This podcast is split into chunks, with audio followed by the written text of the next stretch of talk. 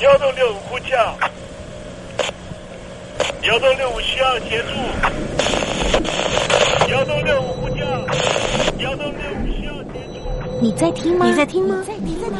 你在你在听吗？人生如航行，去与返，载满多少故事？你要睡上下铺吗？后面这个地方。如果吵得太累的话，三天都没有洗澡，真的很累，地上就躺着就睡了。我有看到我父母亲，我现在是要去看父母亲的状况。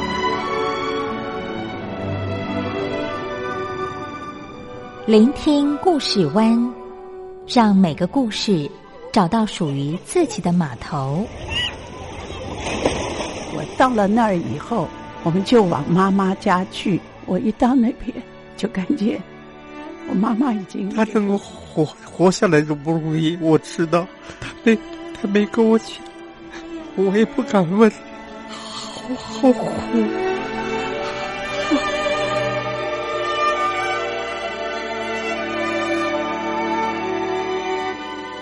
聆听故事湾，聆听故事湾。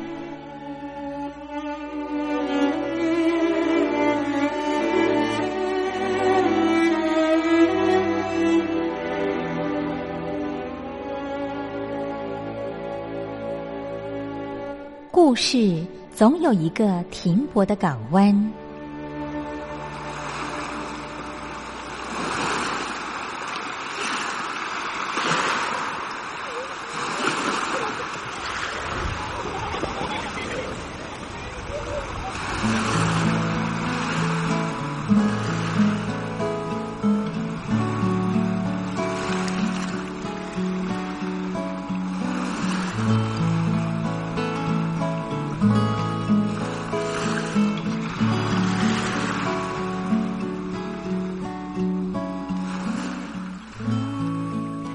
三四五六七七六五四三二一，大陆听众朋友您好，我是您的好朋友东山林，在台北问候您。正在为您进行的栏目就是聆听故事湾，一二三四五六七七六五四三二一，全年无休，每天在空中为您服务。您在每天的凌晨三点十分，或是傍晚的六点十分，都可以在光华之声频道收听到这个栏目。聆听寰宇趋势，不用太多解释，因为聪明的你心中自有诠释。亲爱的听众朋友，我们的节目早晚各一次，听众朋友你可以选择最适宜的时间，和东山林共度这短暂的五十分钟的时光，就在光华之声的频道空中相见。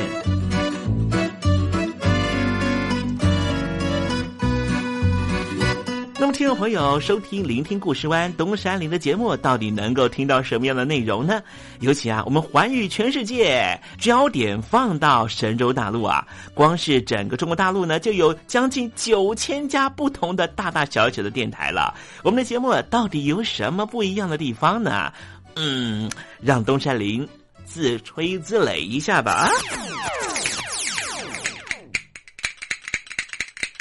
宫中频道何其多，赵钱孙李挺能说。热点平地上直播，仔细听来差不多。直播室外领导多，你说他能怎么说？开场才说茶黑窝，碰上土狼不敢摸。主播低头翻翻稿，导播左右反复搓，想到孩子泪婆娑。好了好了，都别说，且听东山林怎么说。东山林不是红太狼，也不是那喜羊羊，亲亲海上一叶舟，才能自在自在说。客官呐、你拉把椅子随便坐，袒胸露背床上卧，怎么自在怎么做，就当这是自己家，自己家。睁大眼睛，show time！Hello，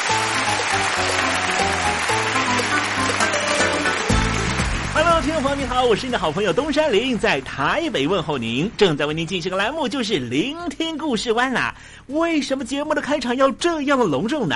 因为在凌晨三点钟的时候才进行我们的节目啊。听众朋友可能正在打瞌睡之中，或是呢在睡梦之中，所以呢要赶快把听众朋友呢让那瞌睡虫踢到九霄云外啦。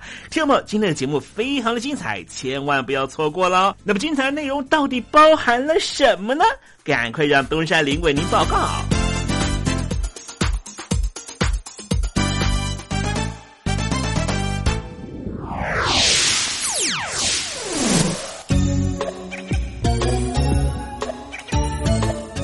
星期三，星期三，猴子去爬山。今天想跟听众朋友呢聊聊一个话题了。有人说呢，台湾这里呢本来呢都是原住民族的哈，在四十年前呢突然之间呢变得非常的热闹。主要的原因呢，就是因为呢啊 这里呢有很多的海上的啊非法贸易在进行。好，待会再跟听众朋友呢呃好好聊聊这方面的话题啊。那么今天节目的下面阶段为您进行的环节就是怎么吃不食指。我的看病经海外侨民最爱回台湾看病，在美国做一颗牙齿的根管治疗要六万新台币，回台湾做只要五千，如果有健保只收两百元。常言道，牙痛不是病，痛起来要人命。大陆网红王老 Q 有回牙痛想看牙，没想到王老 Q 住在浙江第二大城宁波，看个牙也得等上一整天。我是王老 Q，那么礼拜天呢，我有空，终于去了医院啊，把我的这个牙齿啊给补上了。我发现一个问题，就是我家这边啊，乃至市中心的一些医院啊，这个医疗资源还是非常紧缺的。我礼拜六就去挂号了，然后突然发现，哎，这个号挂不上。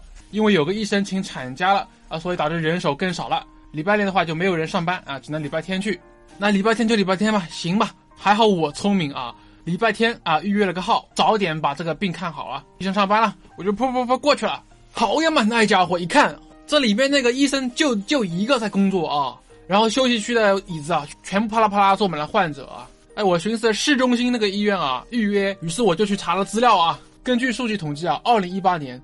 中国每千人口医生数是二点五九个，但是德国、澳大利亚那些发达国家，他们有四个。然后在农村里面会更少，仅为城市的百分之四十五。哎呦哎呦哎呦哎呦！宁波的人均 GDP 排名占全中国的第十三名。看病这么难，看看首善之都北京怎么样？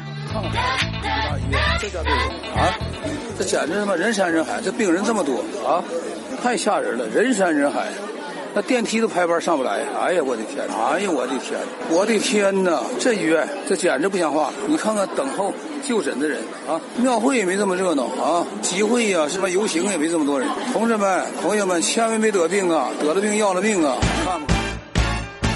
河南有个孝顺的孙女带着爷爷上医院，明明只是被蚊子咬一下，医生还是硬开了三种药。医生给开的药三种，这俩是每个两盒，这一个软膏是一个。医生的诊断结果是眼睛水肿，是因为过敏，但是我爷爷又没有什么过敏的症状。如果是过敏的话，他不可能只在左眼的下面起一个包吧。哎呀，蚊子咬了一口，花了七十块钱。为什么乱开药？北京大学李林教授直指核心的说：“医院要创收，老百姓没病，开点药，小病当大病看，这一切都是为了钱。医院是要创收的，政府给特定的人群买单，所以大家都去啊，快大干快上的骗骗政府这笔钱。你一切医疗费用是医生决定的，现在医生要创收，小病给你大治，所以就整出很多检查呀，很多吃药都是浪费掉了。”如果医生你国家给他一个体面的收入，他没必要折腾你干嘛呀？你没必要你到医院去折腾干嘛呀？医生收入太低，那是因为四十年前邓小平主推的市场改革，政府削减了医院的补贴，医生被迫掉入这创收的陷阱里啊！北京中央不是说“健康中国二零二零”吗？领导人强调，人民健康是民族昌盛和国家富强的重要标志。怎么就一个新冠状肺炎病毒就击溃了医疗系统？自由记者陈秋实从武汉带来的第一手报道。大家好，我是陈秋实。如果你到医院，你明知道你就算到了医院，你也住不了院。你也做不了检测，那你还去医院干嘛？中国以前老说我们不要关心蛋糕分的均不均匀，我们先把蛋糕做大，再讨论怎么分蛋糕的问题。现在就是他妈蛋糕不够大，不够分呢。如果你是医生，有有一万几万人病人找你要做检测，要做鉴定，你手上只有一百个、几百个检测盒，你怎么分？所以就这东西不够用，很多病人就在家里面，就是跑了五五六家医院，没法。有检测盒你就排吧，你排到这个检测盒你才能确诊，你确诊了才能进医院。甚至我去的每一家医院都说床位不够，都说没有床位。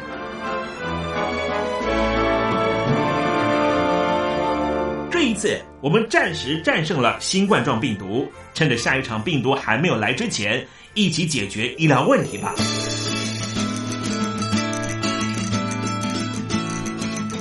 告诉我你的看病经验。你信不信任医生的建议呢？买药和看病，你会先选哪一项？为什么有人不敢打疫苗？你相信家庭医生吗？来说说你理想的医病关系吧。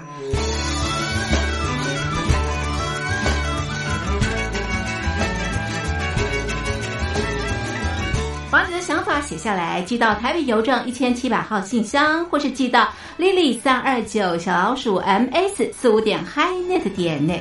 我们会抽出十份可以让你穿越屏障、吸取新知的知识接收器，让你充分感受到学海无涯、万分自由的喜悦。告诉我你的看病经验。现在，请习近平同志。讲话。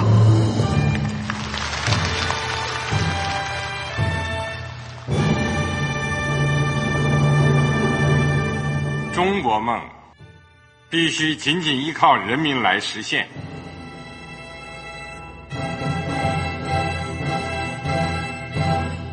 好国民得关心家事、国事、天下事。呃，谢谢发言人。我们注意到啊，现在那个外面有很多关于前中央政治局委员周永康的一些消息和报道。我不知道发言人对这个事情有没有什么可以呃透露、可以披露的。国家对于公示啊，不是什么东西都要公示的。我只能回答成这样了，你懂的。那么作为天津市来说，每年要偿还的这个公路建设的贷款量有多大？哎，这个。好国民得回避时政敏感议题，因为他这个这个事儿我就不好再说太细。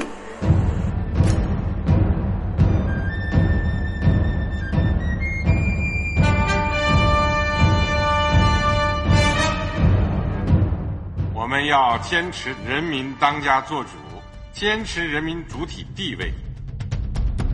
任何官方不宜说太细。期望您体谅的话题，尽在时政，你懂的。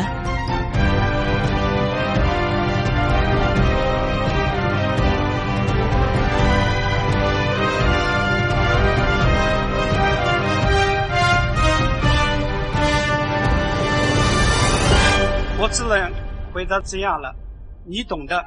那些官方无法为您说太细的事情，就让东山林为您详细的说明白。天婆早上好，晚上好，正在为您进行的栏目就是聆听故事湾。此刻为您进行的环节就是时政，你懂的，一同关心焦点话题。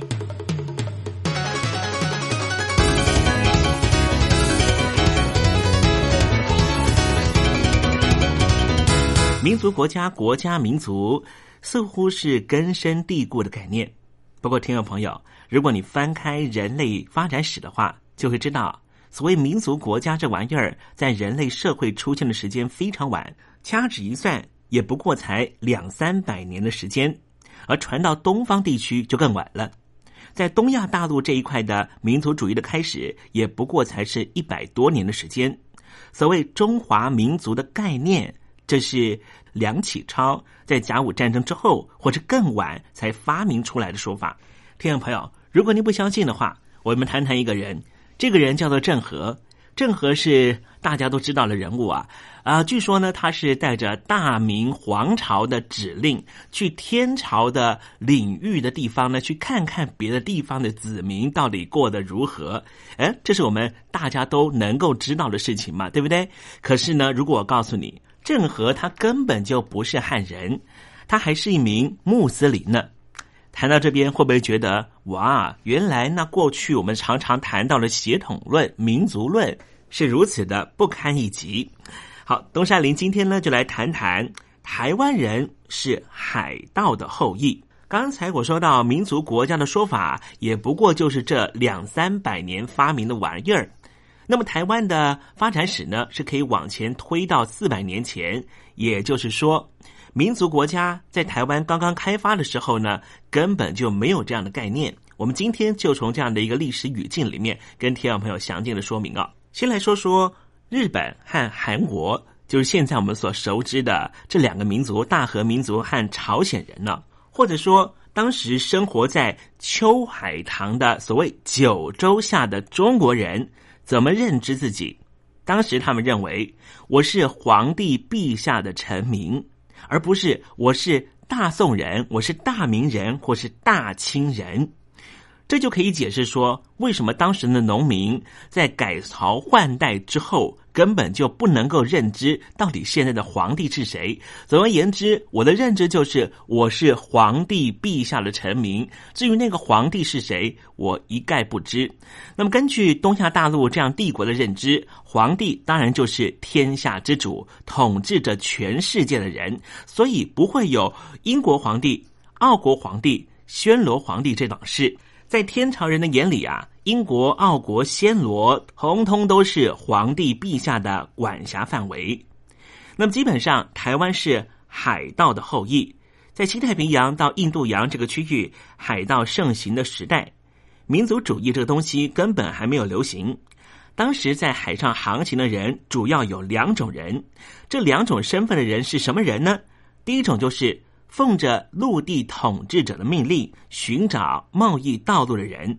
比方说，哥伦布他是热那亚人，热那亚并不在西班牙，他在意大利，是意大利半岛的一个小镇。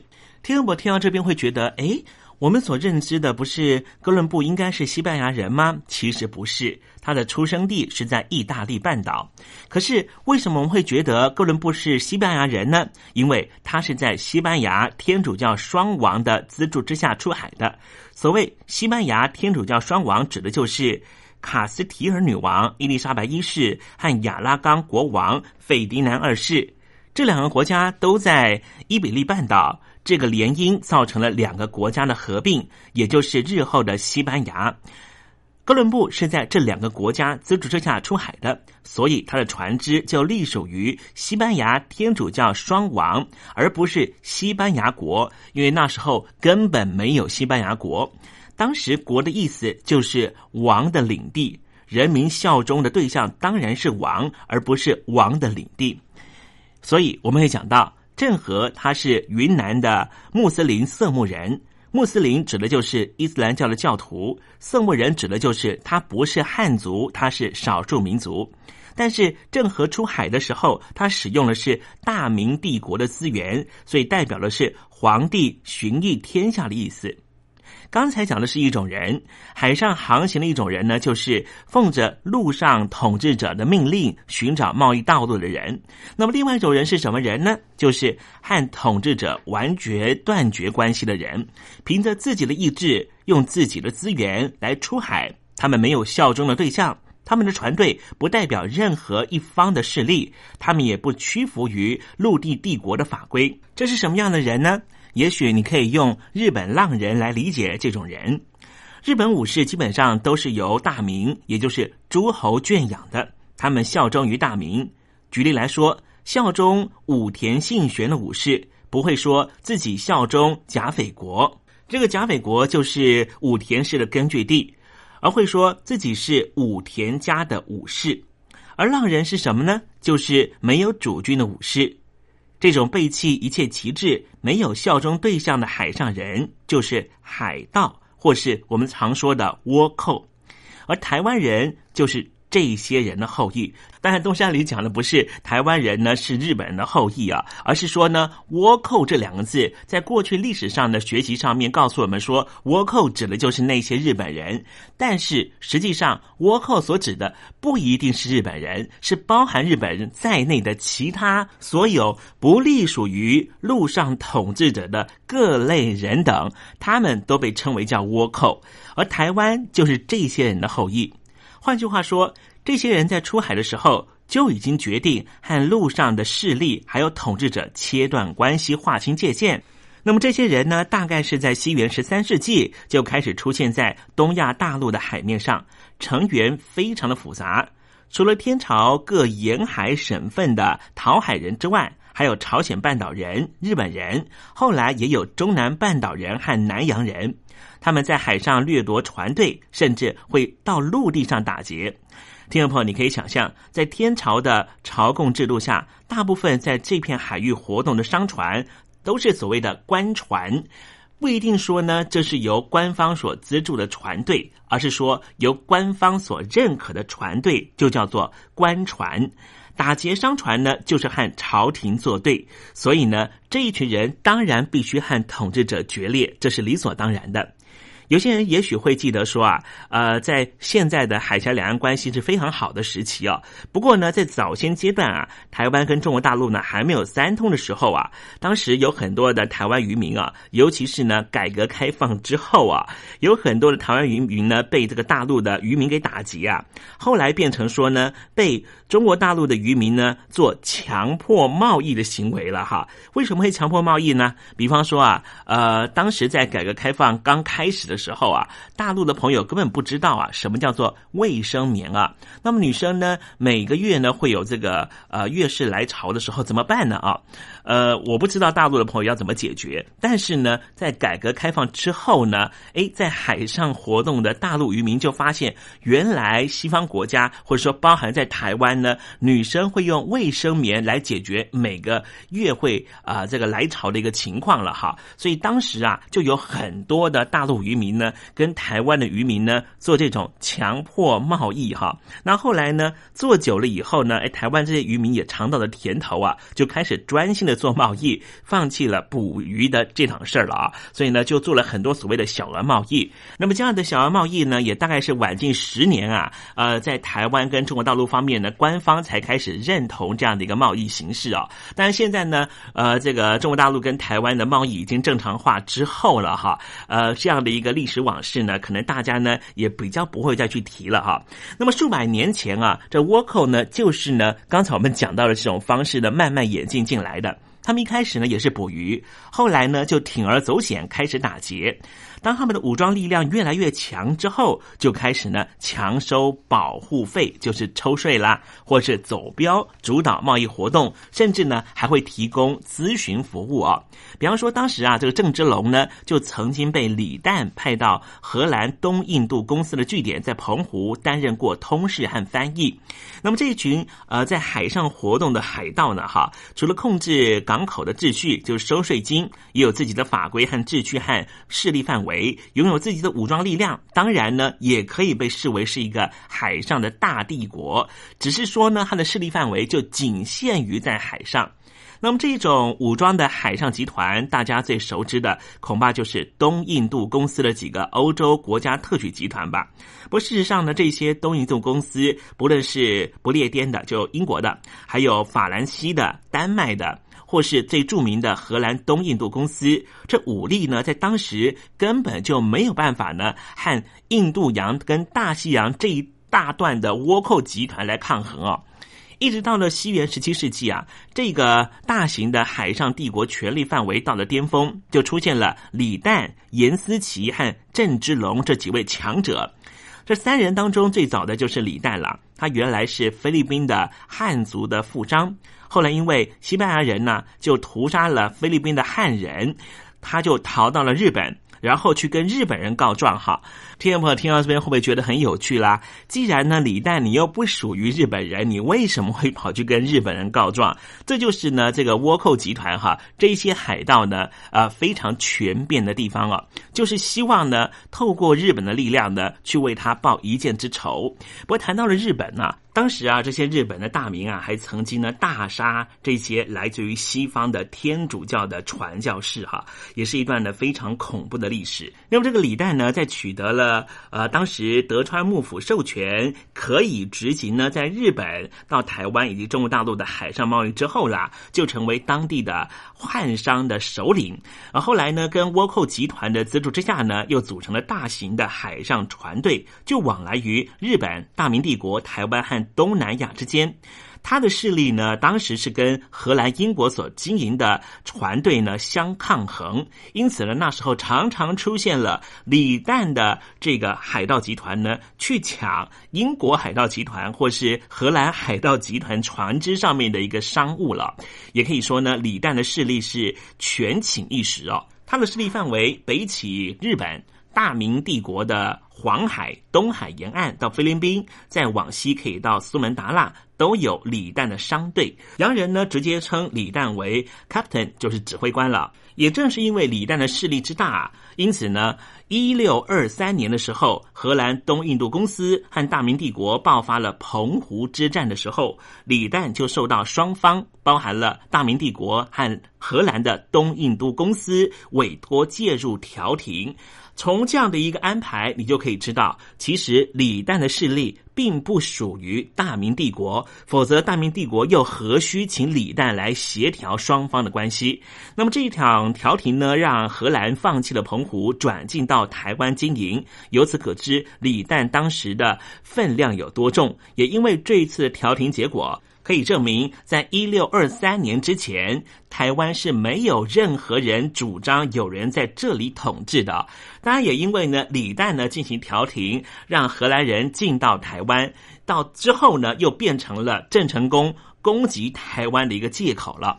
那么刚才我们接到说呢，有这三位最早的势力啊，除了李旦之外，另外一位就是严思齐哦。在历史上面呢，记载的是比较少一点啊。有人一度认为说呢，严思齐跟李旦是同一个人，不过后来呢，发现了一些历史的文件资料，才发现说两个人是不一样的。过去我们对他的了解，主要是来自于荷兰东印度公司的文件和大清帝国当时的一本小说江日升的小说《台湾外记》里面呢有记载严思齐哦。呃，目前在台湾的云林北港朝天宫附近也有严思齐上岸的纪念碑。如果听众朋友有机会呢，到了云林北港呢，啊，去走走看看的时候啊，去朝天宫拜拜妈祖，同时也可以望一望呢这严思齐上岸的纪念碑啊。严思齐呢是第一批来到台湾的所谓的垦荒者了。当然，他带的那批人呢，虽然大多数都是从福建出生的人，可是呢，我们讲到了海盗集团呢，里面的成员是非常复杂，所以也不太可能都是福建人呢。那么传言呢，这个严思齐出生在福建的漳州，后来呢被这官府陷害，就逃到了日本，在日本成为了海盗领袖，主要的活动地就是长崎。根据大清帝国的小说家。江日升的小说《台湾外记》里面的记载啊，说当时啊，日本的德川幕府非常的残暴，严思齐就率领了一班结拜的弟兄，包含了杨天生、郑芝龙、李德、洪生、陈忠济等人，密谋要造反。事迹败落之后呢，才逃到了台湾。不过，史学家是否认了这样的可能呢？认为说，严思齐离开日本，应该是得到日本政府对于海上贸易的约束越来越强，才会离开日本。无论如何啦，严思齐呢，总而言之，总是带人到了台湾来屯垦，这是个事实。至于严思齐上岸屯垦的地点是不是呢，在云林的北港朝天宫这里，有很多的资料显示说，严思齐上岸的地点应该是在现在嘉义布袋，因为过去这个地方呢被称为是王港啊。呃，有证明说呢，这一带呢，在荷兰人统治之前呢，就有一个很大的汉人部落啊。那么严思齐呢，后来在诸罗山打猎的时候呢，因为罹患了伤寒身亡，死后他的部下呢就归入了郑芝龙门下。那么郑芝龙呢，也就是在那个时期呢，除了李旦跟严思齐之外的第三号人物啊。那么郑芝龙的背景是什么呢？早年他投靠在澳门经商的舅父黄成，学习葡萄牙语。并且呢，受洗成为了天主教徒，教名就叫做尼可拉斯。后来这一位呢，叫做尼可拉斯的郑芝龙啊，就到了菲律宾的马尼拉来发展，最后落脚在日本，在那里他成为了李旦的部下。之后受到李旦的旨意，到了澎湖担任荷兰人的通译和通事。前面我们提到说呢，一六二三年在澎湖的荷兰人和大明帝国发生了一场战役啊。荷兰人呢，当时就接受了李旦的协商，前往台湾南部。而当时郑芝龙也是随着李旦过去进行的，就是翻译的行动啊。那么在台湾期间呢，李旦跟严思齐相继过世之后，郑芝龙等于接受了李旦集团在台湾的势力，就以嘉义布袋港为基地，开始掠夺福建、广东数地啊，也使得大明帝国的。官兵是疲于奔命。那么期间虽然有朝廷的招安动作，但是呢，郑芝龙仍旧拒绝，仍旧在台海纵横了两年六个月的时间。估计一直到了一六二七年，郑芝龙的船队已经有七百艘的大型的大帆船了。之后呢，郑芝龙呢又继续的攻击根据地位在厦门的李旦的旧部属许素兴。那这个许素兴代表的是谁呢？他代表的是和西班牙、葡萄牙人结拜的弟兄刘湘和李旦之子刘国柱的联军啊。所以许素兴呢，他在政治倾向上面是倾向西班牙和葡萄牙人呢。郑芝龙自己呢，则是呢，啊，比较倾向荷兰和大明国的代表啊。这代表的意思是什么呢？其实就是保镖的意思啦，就是帮忙乔事，提供各项的服务，包括了翻译啦、打点各国官员等等啊。由此可见啊，当时这些海盗集团呢，才是当初南洋和东洋海域的真正的核心势力啊。那么当时呢，这个邓芝龙他击败了许素兴之后呢，就成为了东亚大陆东南沿海的最大海上势力。这中间呢，邓芝龙呢，他还在厦门跟金门的廖罗湾两度的击败了荷兰军。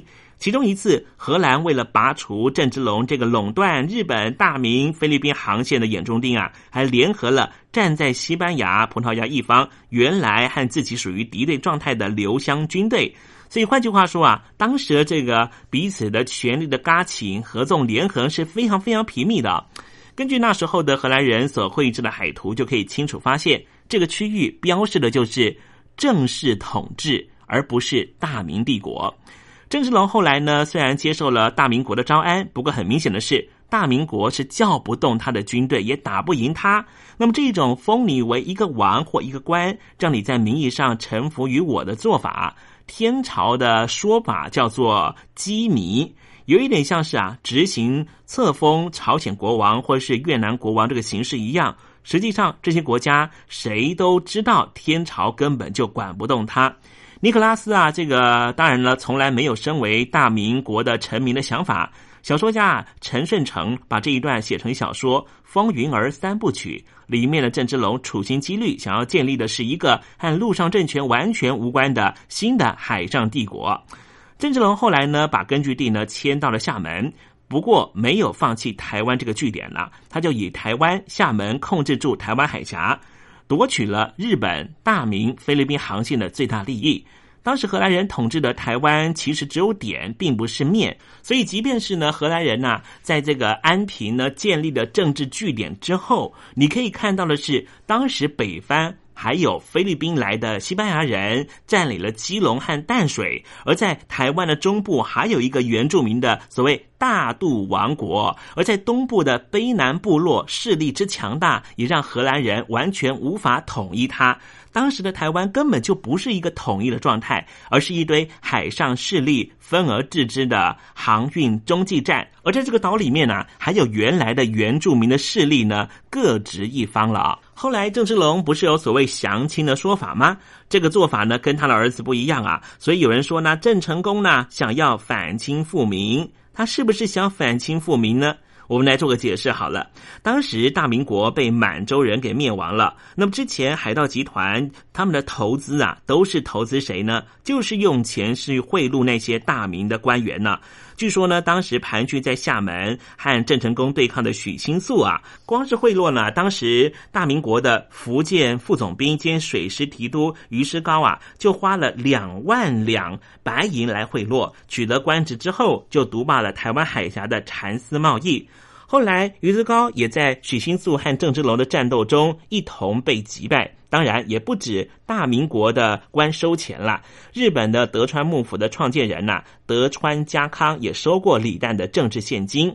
所以，李旦和德川幕府的关系一向良好。说来说去呢，这一些海上帝国的这些势力呢，也一直跟陆上帝国的呃统治者呢有这些金钱往来的关系。所以呢，在这种情况之下，你想想看。郑成功呢，花了那么多的钱呢，去跟大明帝国的人来交代，他怎么可能呢？最后呢，希望能够反清复明呢？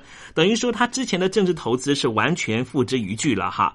那原来的线路霸权就变得不确定，当然也不能排除郑成功啊，想要干更大的，就当个天朝皇帝吧。所以呢，才会和满洲人的大清王朝呢直接呢兵戎相见了。也因为要和大清帝国直接干上了，就必须要有政治上的号召。因此呢，郑成功就找来大明国的朱姓破落的皇家当傀儡啊。有人用郑成功呢当国姓爷来证明说他是忠于大明了。可是呢，我们再想想看，曹操当时奉汉献帝刘协为帝。听众朋友，你以为刘协真的叫得痛这曹操吗？曹操也不过是用他的名号才能够师出有名嘛。总而言之啊。当时啊，郑成功呢，还是希望能够保有在东南沿海势力范围，也就是福建跟广东这一带他的根据地啊。后来呢，因为呢力量实在无法和大清帝国来抗衡了，所以才会呢撤到了台湾。而当时台湾呢是由荷兰人统治的，对吧？那么郑成功怎么跟荷兰人呢来做他的说法啦？郑成功就说啊，当时啊，你们跟大明帝国出现了海上争议，在澎湖有所谓的澎湖之役，我呢。是代表着大明帝国来跟你做协商，然后呢，希望你呢直接到台湾发展。那么现在呢，我要告诉你了，我要把那台湾呢给锁回，这就是郑成功当时的宣称了。那么当初呢，李旦协调荷兰人来台湾的时候，是把台湾借给荷兰人呢。那个借并不是大明国所借，而是李旦所借哈。那么郑成功就说呢，我现在是身为李旦集团的继承人了。自然有取回台湾的权利了哈。当然啦，这个都是哈谈判上面的一个说辞了。当时的台湾是什么样的情况？台湾除了有荷兰人统治之外，别忘了在当时的台湾北部还有西班牙人呢，还有呢各个不同的原住民的部落了。那么郑成功呢，这所谓要锁回台湾的这个说法啊，在四十年前骗骗荷兰人可以，可是荷兰人再怎么说也已经在台湾呢，呃，这个南部这个地方实质统治已经有三十多年，快四十年的时间啊。当然他不。会这个同意郑成功这个说法，所以郑成功呢只好呢跟荷兰人呢兵戎相见了。那么这场战役为什么荷兰人会失败呢？大家要想一想，荷兰人来到台湾是为了什么？荷兰人来到台湾的时候，当然也不过就是想要呢取代当时呢在海上的霸权是西班牙人嘛。荷兰人这个在海上贸易上的小老弟，当然就是希望在西班牙和葡萄牙人所占据的海上贸易路线上面呢杀出一条血路。他们来到东亚的目的是什么呢？先在印尼这里发现了很多的香料，把香料送回欧洲去贩卖。但是这些船队除了送香料之外，难道不能送别的东西吗？比方说，当时大明帝国所产出的蚕丝和瓷器。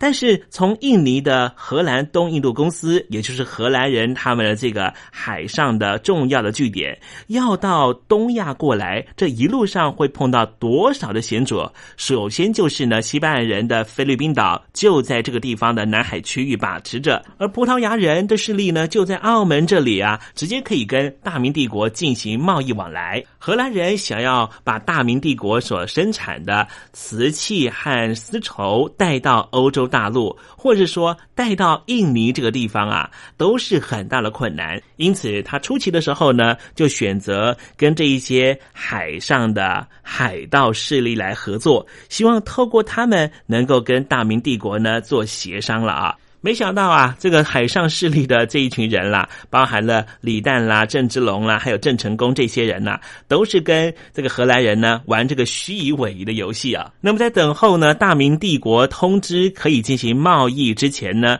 荷兰人呢就被骗到了台南这个地方了。那后来他发现哦，原来台南这边的希腊雅族人呢啊有捕猎鹿皮的习惯，而这些鹿皮呢当时就被郑成功啦、李旦啦，还有呢这一群海上集团的人呢送到了日本去贩卖。荷兰人既然占领了台南之后呢，也开始进行这样的贸易。总而言之，当时荷兰人来到东亚的目的是什么？为了做生意嘛，所以呢，当郑成功呢跟荷兰人呢兵戎相见的时候啊，郑成功要的是什么？要的是一块重要的东亚的根据地，而不是只是做生意而已啊。所以荷兰人呢看到大势已去，当然很迅速的又把这一支呢派在海外的商业据点呢又收回到了雅加达这里的荷兰东印度公司。总而言之啊，今天东山林跟听众朋友所介绍的海商海盗的世界，绝对不是呢农耕社会结构所出现的这种价值观了。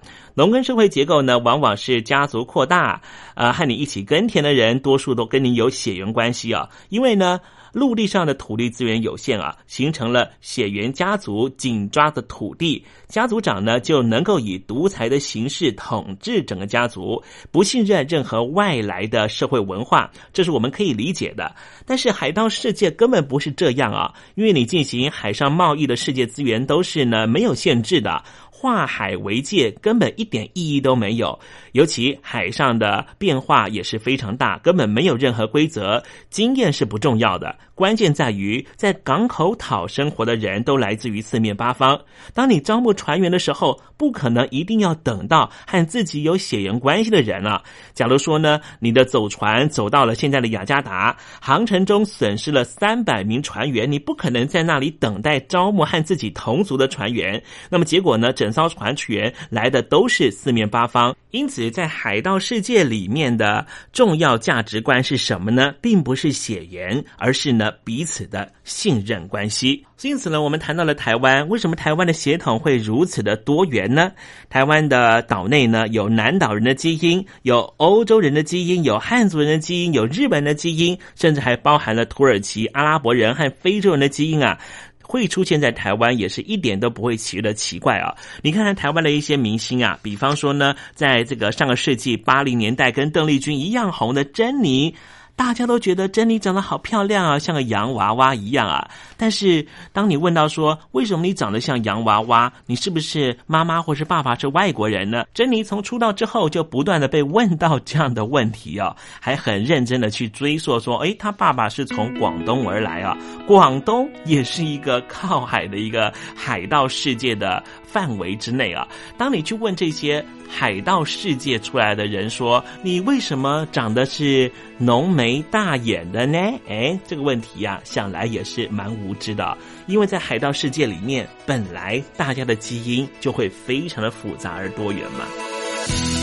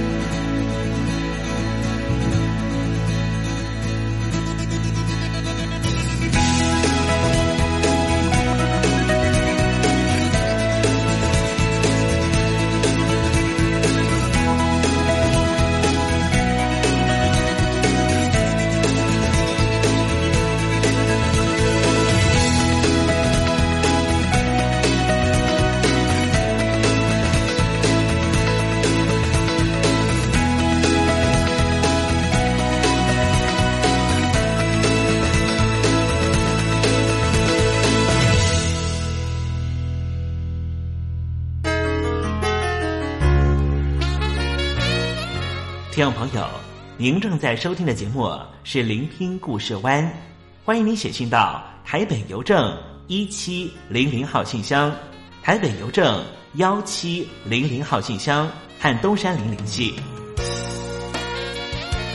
东山林就是东边的山里有只麒麟的东山林，东山林等候您的来信哦。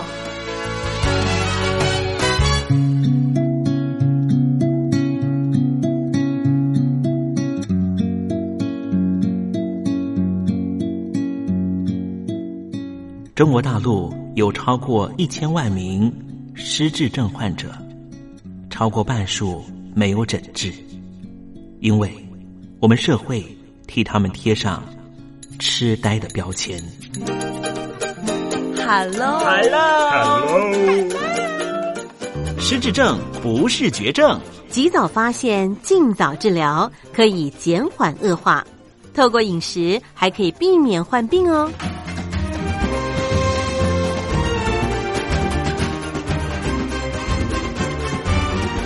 跟着东山林就知道怎么吃不失智。Hello，Hello，听众朋友您好，我是你的好朋友东山林，在台北问候您哦。又到了怎么吃不失智的环节，跟着东山林一起发现不失智的饮食秘方吧。今天向听众朋友介绍的食材是一种水果，叫做香蕉。台湾呢、曾经是香蕉王国，现在日本朋友所吃的香蕉百分之八十还是进口自于台湾。台湾产香蕉最多的地方就是在高雄的旗山。如果听众朋友有机会去旗山的话，记得一定要吃产地的香蕉哦。香蕉的营养成分呢、还有非常丰富的糖类、果胶、叶酸、维生素 C、矿物质、钙、磷、镁、钾、锰。最近有许多的研究啊，都发现说香蕉含有芸香素，这是营养价值非常高的。那么香蕉有什么样的营养功效呢？香蕉含有非常高量的钾，可以有效的平衡体内过多的钠。所以，如果你平常的饮食吃的比较咸的话，多吃香蕉是有帮助的，因为它可以辅助降血压，也能够减少心血管疾病的发生。刚才东山林提到，香蕉也含有许多的芸香素。芸香素是什么呢？芸香素是一种类黄酮素，它能够抑制血小板的凝聚，减少坏的胆固醇的堆积，也能够预防血管的阻塞。另外，香蕉含有大量的果胶，具有促进肠道平滑肌收缩的功能，可以帮助排便，增加胆固醇的代谢。而香蕉中丰富的矿物质。钙、镁是非常重要的神经传导物质，可以维持神经传导功能的正常。适度摄取香蕉，更能够维持血清素、正肾上腺素和多巴胺的物质正常浓度，减少自由基、细菌、病毒这些毒性伤害大脑细胞，减少脑机能的衰退，进而降低失智症、帕金森氏症、记忆力衰退和忧郁症的发生。所以有人说，防治失智症的水果之后就是香蕉。但是水果之王是谁呢？那是 kiwi 奇异果。不过我们在摄取香蕉的营养素的时候，某一些特殊体质的人要特别的注意和小心。为什么如此呢？我们必须要做个小叮咛了。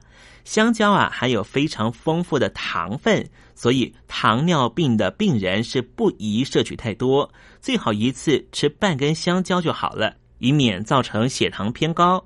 此外，因为香蕉的含钾量太丰富了，肾脏病的患者必须要避免使用过量，以免加重病情。所以，糖尿病的患者和肾脏病的患者不能够吃防治失智症的水果之后香蕉，能够选择的是什么呢？就是防治失智症的水果之王 ——kiwi 奇异果。好了，今天怎么吃不失智的环节，为您介绍的食材就是香蕉。希望听众朋友广泛的运用在你每日饮食中，和东山林一起迎向健康人生哦。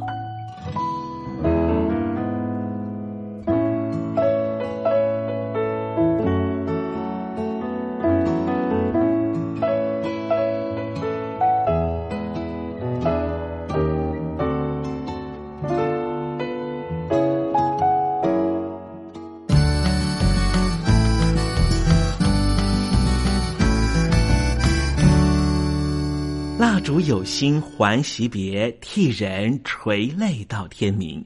又到了说再见的时候，一下子东山里也不知道该如何传达心中对您的情意。